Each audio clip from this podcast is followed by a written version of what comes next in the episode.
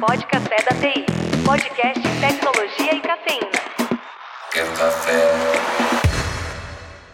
Para nós é um prazer receber ele agora pessoalmente, o, o- o impaciente mais famoso do Instagram. Vou deixar ele mesmo se apresentar. Vamos lá. Valeu, obrigado. Primeiramente, obrigado pelo convite. Eu sou o Leandro Silva, sou Cisagem Impaciente lá no Instagram. E no mundo real, eu sou o Leandro, arquiteto de soluções na Oracle ultimamente. Nesse momento. Sensacional, nesse momento. Sensacional, Leandrão.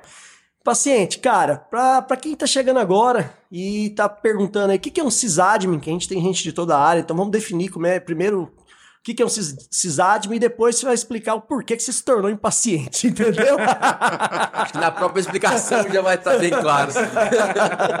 Já pode abrir que eu vou explicar porra nenhuma. Sou sysadmin, não sou professor. É, caralho. Daí, cara.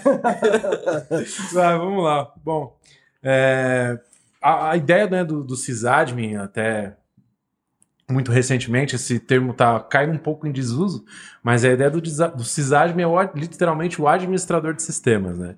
É o cara que toma conta da TI. Isso varia muito também de empresa pequena para empresa média, para empresa grande. Normalmente o sysadmin da empresa pequena é o cara que faz tudo, é o cara da TI, literalmente, é o menino da TI. É o menino da TI. É o meio da TI. O cara cuida do servidor, do desktop, do, do, do notebook do diretor, instala o aplicativo no celular do, da- do vendedor.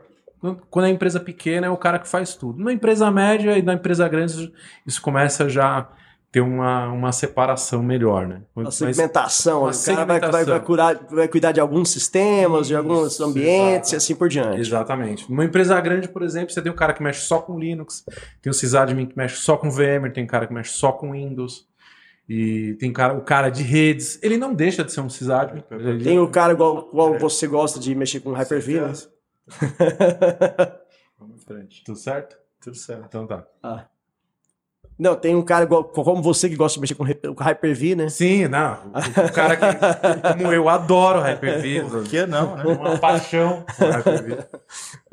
O bom é que não dá problema, não dá. Não, não, Não, não. não. Até porque ele tá longe de mim, então. Se ele tá longe de mim, Pra dar problema tem que rodar, entendeu? tá pra dar problema, tem que estar tá funcionando. Tem, tem condição, né? Café da.